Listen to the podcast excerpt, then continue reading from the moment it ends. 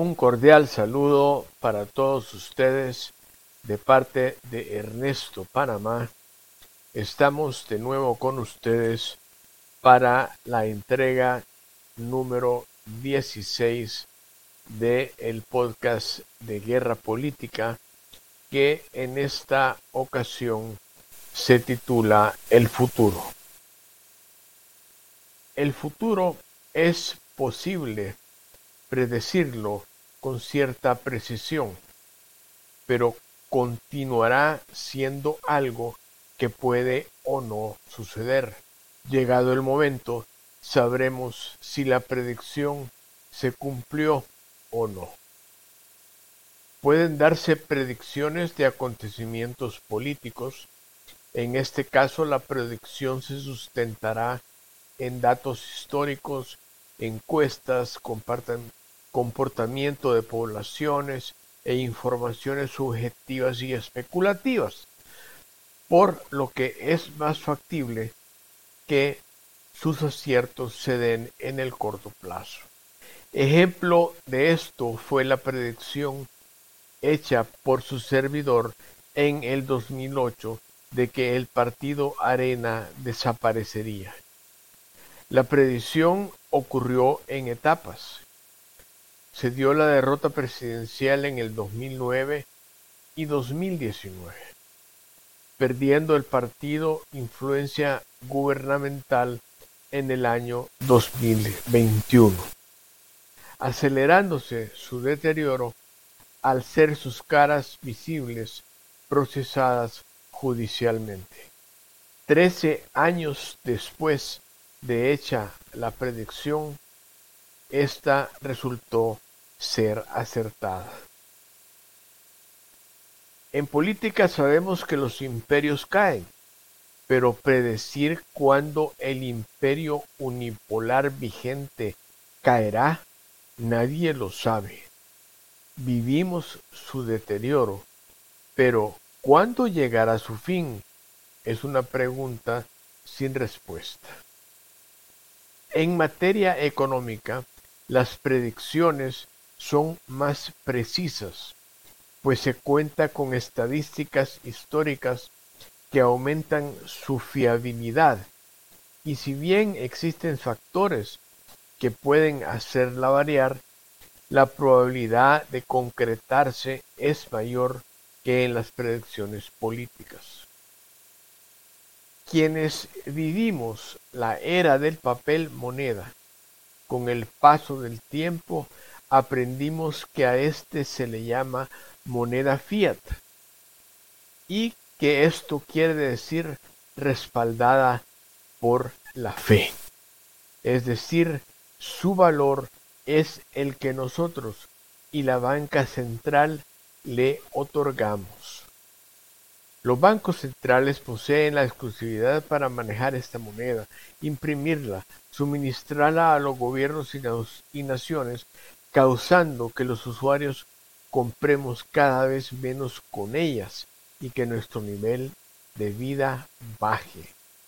Al imprimir más billetes, la banca central endeuda a gobiernos corruptos, mientras la banca privada otorga créditos por un monto de 10 o más veces mayor al que reciben de los ahorrantes.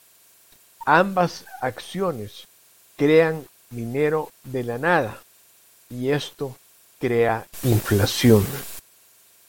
Ellos, la banca, ganan endeudándonos.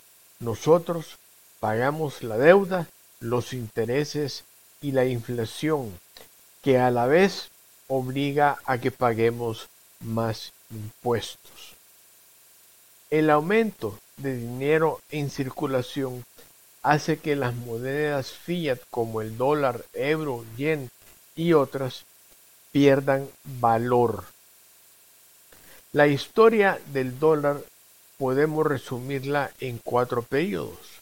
El de la paridad con el oro que inicia en 1944, el abandono de esta paridad que se da en 1971, el de la creación del petrodólar en 1974 logrando subir esta hasta el año 2022 en el que el petróleo comienza a comercializarse en diferentes monedas, acelerándose así el deterioro del valor del dólar.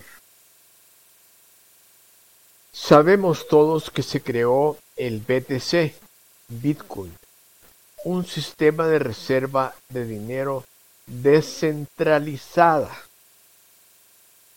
Esto quiere decir que el dinero que tú conviertes a Bitcoin no está sujeto al control de ningún banco, es decir, no puede ser congelado, confiscado ni afectado por la impresión de monedas fiat, etc.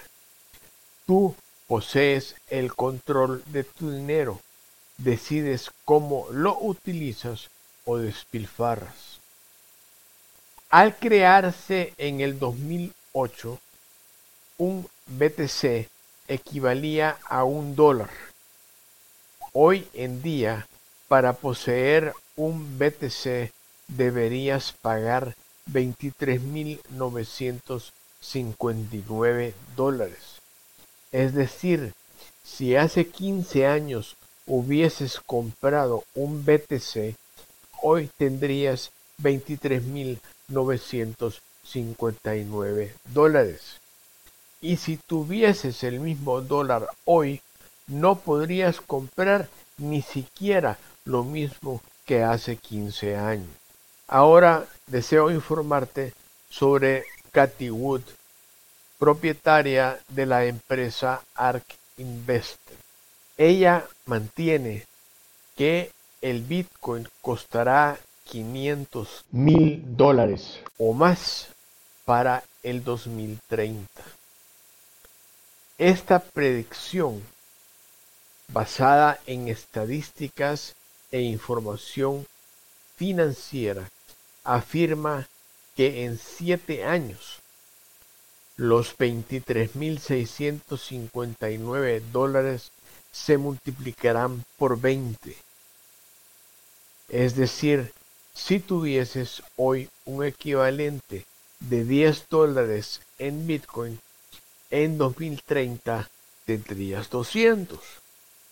Ganancia considerable que con activos tradicionales no es posible.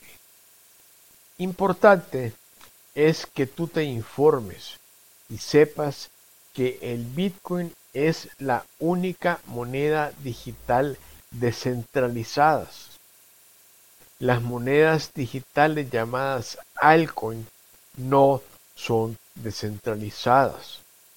Utilizan la misma tecnología, pero no tienen la misma seguridad. Diferentes acontecimientos el año pasado mantuvieron al Bitcoin en la parte baja de su valor.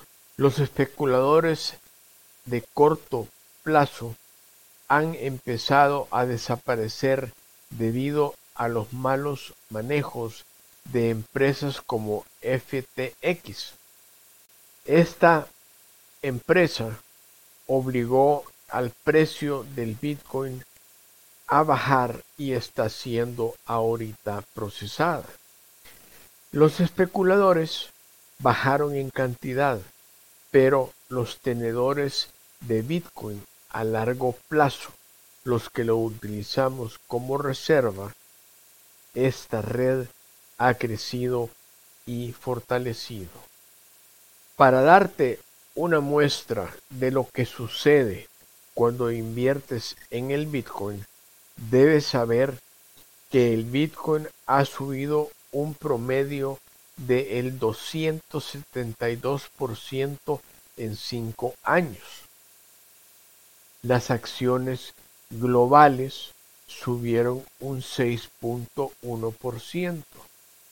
La deuda global proporcionó un rendimiento de un 1.4% y el oro subido de valor un 2.2%. ¿Qué rendimiento prefieres tener en ahorro? Es claro y advierto, invierte únicamente en tus ahorros lo que no debes gastar. Un poco cada mes, 10, 20, 50, 100 dólares mensuales durante 7 años pueden ser una buena reserva llegado el 2030. Y en caso de que no vivas para esa fecha, habrás dejado una buena reserva de dólares para tus hijos y nietos. Hasta aquí el podcast de Guerra Política, entrega número 16. Se despide de ustedes Ernesto Panamá. Hasta pronto.